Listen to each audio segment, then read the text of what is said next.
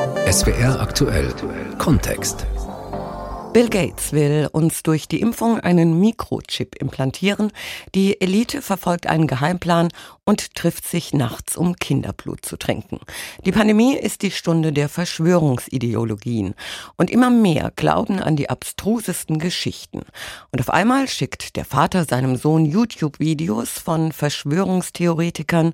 Freunde schicken über Telegram angebliche Studien, die beweisen sollen, dass eine neue Weltordnung geschaffen werden soll. Und das sorgt für Zündstoff innerhalb der Familie, in Ehen, Beziehungen, Freundschaften. Wie kann man dem entgegentreten? Was tun, dass Verschwörungserzählungen eine Beziehung nicht belasten bzw. sogar zerstören?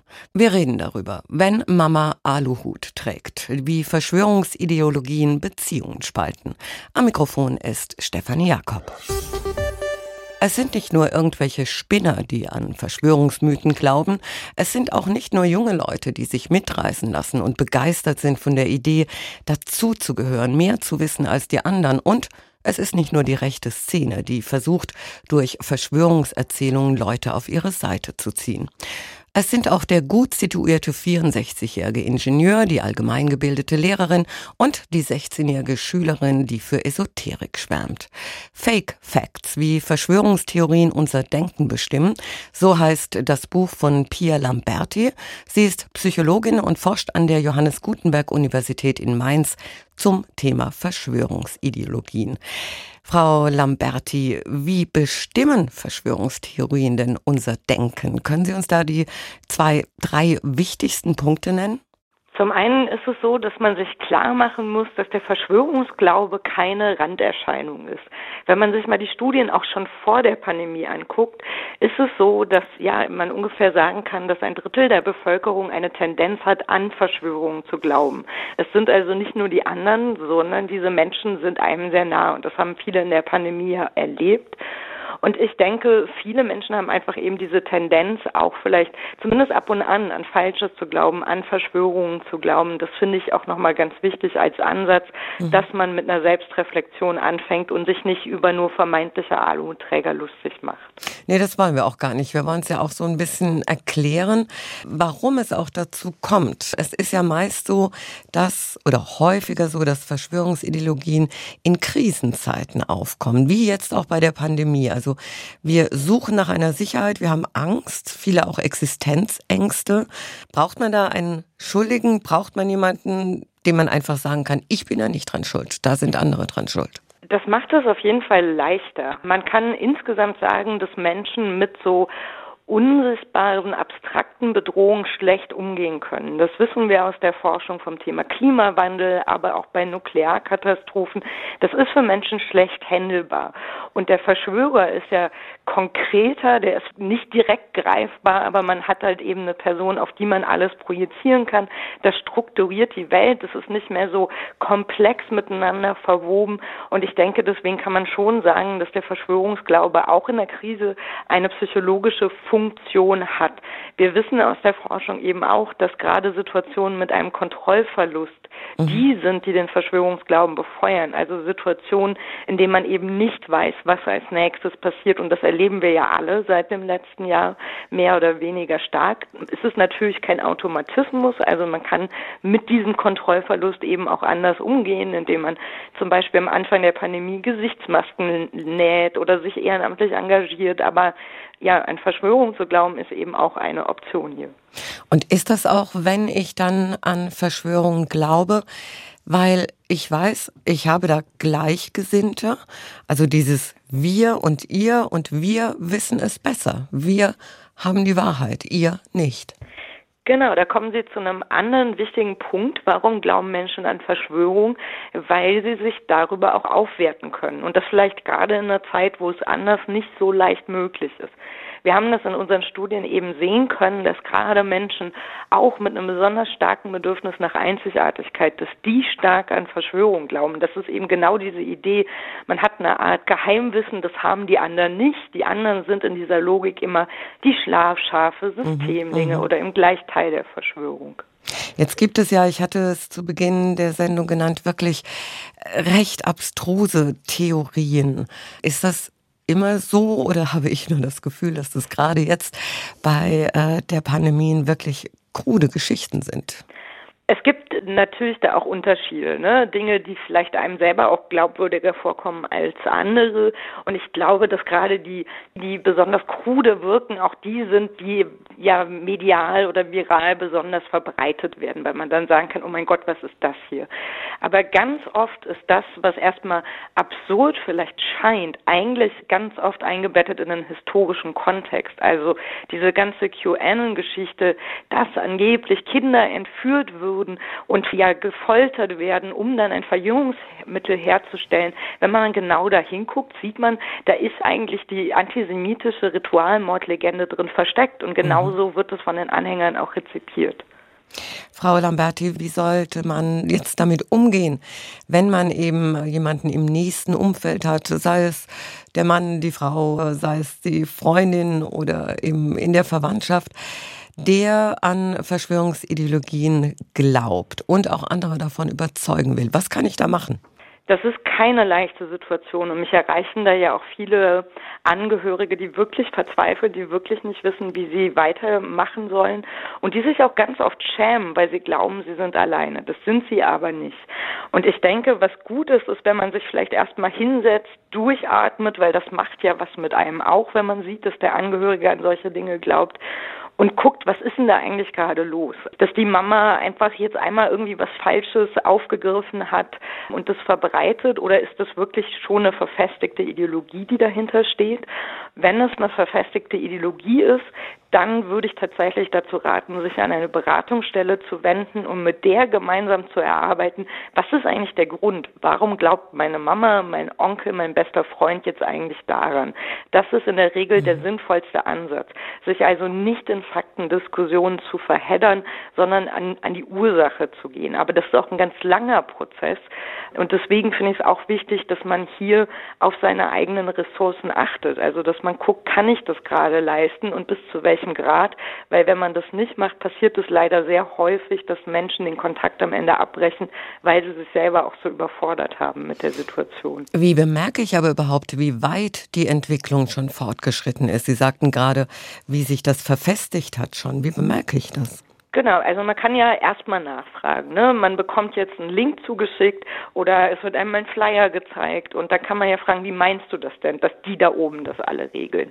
Und da kriegt man schon mit, hat die Person jetzt wirklich ein ganz tiefes Wissen möchte ich hier nicht sagen, aber ne, nennt alle möglichen Verschwörungserzählungen, mhm. ist überhaupt nicht mehr zugänglich für Argumentation. Es ist egal, was man sagt. Diese Leute werden, wenn sie stark ideologisiert werden, auch häufig wirklich zu einer Art Prediger ihrer Version der Wahrheit. Die wollen die verbreiten, weil sie glauben, dass sie auf der richtigen Seite stehen und gegen das vermeintlich Böse kämpfen. Also ich glaube, meistens kriegt man das ziemlich schnell mit, mein Plädoyer wäre halt eben einfach der anderen Person erstmal eine Chance zu geben, zu zeigen, wie ist es denn da eigentlich gerade. Ich habe auch gelesen, man soll also auf keinen Fall so von oben herab äh, sprechen, sondern auf Augenhöhe mit den Angehörigen, die eben an Verschwörungsmythen glauben. Aber auch das ist natürlich nicht so einfach. Das mache ich vielleicht ein, zwei, dreimal. Aber irgendwann, glaube ich, ist doch dann auch die Geduld nicht mehr da. Und da wird man doch auch wütend, weil man denkt, das kann doch jetzt nicht sein, dass der Mensch, den ich liebe, so ein Blödsinn glaubt. Genau, also ich glaube, das ist auch eine ganz normale psychische Reaktion, dass man eben auch wirklich verzweifelt, dass man traurig ist, dass man wütend ist und deswegen sage ich ja zurücklehnen, Grenzen setzen und einfach sagen, du, das macht mich gerade wirklich sauer, ich möchte da jetzt gerade mit dir nicht drüber sprechen, wenn man merkt, das bringt nichts, weil wenn man ehrlich ist, wenn jetzt jemand zu einem selber kommt und sagt, dein ganzes Weltbild, alles Quatsch, die Welt sieht komplett anders aus, mhm. da würde man ja auch nicht drauf reagieren, sondern ablehnend sein. Also deswegen ist es schon wichtig, wie spreche ich die Person an, aber man kann natürlich jetzt auch nicht erwarten, dass man da überhaupt nicht emotional darauf reagiert. Deswegen, wie gesagt, finde ich es auch wichtig, sich an Beratungsstellen zu wenden, die einen hier einfach unterstützen, weil es keine leichte Situation ist. Kann man äh, sagen oder, oder klingt das jetzt vielleicht ein bisschen zu pathetisch, äh, wenn ich sage, in welcher Welt leben denn Verschwörungstheoretiker? Ähm, ich glaube, zu pathetisch klingt es nicht. Es ist ja schon eine andere Perspektive auf die Welt, eine sehr bedrohliche Perspektive. Und wenn man jetzt mal kurz die, dieses Weltbild nicht übernimmt, aber sich da reindenkt, das sind ja Menschen, die zum Beispiel glauben, dass die Regierung wirklich mit Flugzeugen die Menschen vergiften möchte durch Chemikalien, die sie versprüht. Oder ein Bill Gates, der jetzt alle zwangsschippen will. Das ist schon ein extrem bedrohliches Szenario. Und in diesem Szenario sehen diese Menschen sich eben als die vermeintlichen Retter, als die vermeintlichen Widerstandskämpfer und werden da ja auch noch befeuert in diversen Telegram-Kanalen oder YouTube-Videos. Und das ist eben genau der Punkt, dass man schon davon ausgehen kann, dass der Verschwörungsglauben ein Radikalisierungsbeschleuniger ist und man sich dann irgendwann wirklich immer tiefer in dieses Kaninchenloch verschanzt. Mhm. Nochmal einen Schritt zurückgedacht. Ähm, ich habe zum Beispiel tatsächlich etwas geschickt bekommen. Da hieß es, dass die Hopkins Universität eine Studie herausgegeben hätte. Und zwar, während die Leute, während man schaut, ob sie infiziert sind, also mit den Wattestäbchen etc., wird ihnen gleichzeitig ein Impfstoff äh, verabreicht. So. Das heißt, alle, die getestet werden, äh, werden auch quasi zwangsgeimpft. Das habe ich jetzt zugeschickt bekommen und da, da stehen Quellen dabei und alles drum und dran. Woher kommen diese Geschichten? Also ich muss sagen, ich wäre froh, wenn meine Corona-Tests, die ich bis jetzt gemacht habe, eine Impfung enthalten hätte. Aber ähm, das ist nochmal eine andere Geschichte. Das sind in der Regel, wie gesagt, einfach auch ganz alte Narrative. Also solche Geschichten über Impfungen, die gibt es seitdem es Impfungen gibt. Die mhm. sind dann auch ganz schnell antisemitisch aufgeladen worden und das zieht sich wirklich durch die Menschheitsgeschichte. Das heißt, und das ist auch das Spannende an, oder, oder auch das Gefährliche an Verschwörungserzählungen, dass die auf der einen Seite nicht besonders kreativ sind ne, und immer wieder ähnliche Narrative bedienen, auf der anderen Seite aber extrem wandelbar und anpassungsfähig sind auf gesellschaftliche Phänomene. Und da gibt's halt die unterschiedlichsten Gruppierungen, also von Leuten, die wirklich eine große Verschwörung annehmen, bis hin zu Menschen, die dann vielleicht eher aus dem wissenschaftlichen Bereich kommen und dann das scheinbar objektiv argumentieren, aber trotzdem falsch. Ich muss auch sagen, wenn man sich damit beschäftigt, es ist ja so, man liest etwas oder sieht einen Film und hat weitere Fragen und es gibt auch auf die weiteren Fragen Antworten. Also das ist schon auch sehr faszinierend, ähm, diese Verschwörungsideologien, wenn man sich damit befasst. Und das, das Schwierige daran ist eben, äh, dass man dann, glaube ich, immer tiefer reinkommt, weil man immer wieder was Neues hört oder sieht, was vermeintlich das Bestehende bestätigen soll. Genau. Das ist auch tatsächlich ein Problem der sozialen Netzwerke. Wir hatten das bei YouTube beispielsweise, dass YouTube unabhängig vom Inhalt eine immer radikalere Inhalte vorgesetzt hat, weil man natürlich länger da sitzen bleibt. Mhm. Ne? Also ich möchte mich über spazieren gehen, informieren, gucken Video und dann ist das nächste schon über einen Lauf, den Menschen machen und das nächste ist dann der Ironman. Und so zieht man Leute rein. Und wenn mhm. das aber jetzt etwas ist, das sich gegen das Impfen richtet, dann ist man immer mehr in diese, dieser Runde gefangen und kommt immer tiefer in diese Welten. Und es gab eine Studie mit Leuten, die an die flache Erde geglaubt haben und da wurde geguckt, wo sind die denn damit in Berührung gekommen? Und das waren alle, bis auf eine Person, die über YouTube-Videos überhaupt mit dieser Idee erstmal konfrontiert wurde und sich dann da immer stärker mit auseinandergesetzt haben. Es gibt sicher auch, also Sie haben ja vorhin gesagt, Leute kommen zu Ihnen, also Angehörige, die sagen, wir wissen nicht mehr weiter. Ist es auch so, dass es einfach dann den Punkt gibt, an dem man sagen muss, da geht's auch nicht mehr weiter, da gehen Freundschaften auseinander, da trennen sich auch Ehen oder Kinder haben keinen Kontakt mehr zu ihren Eltern.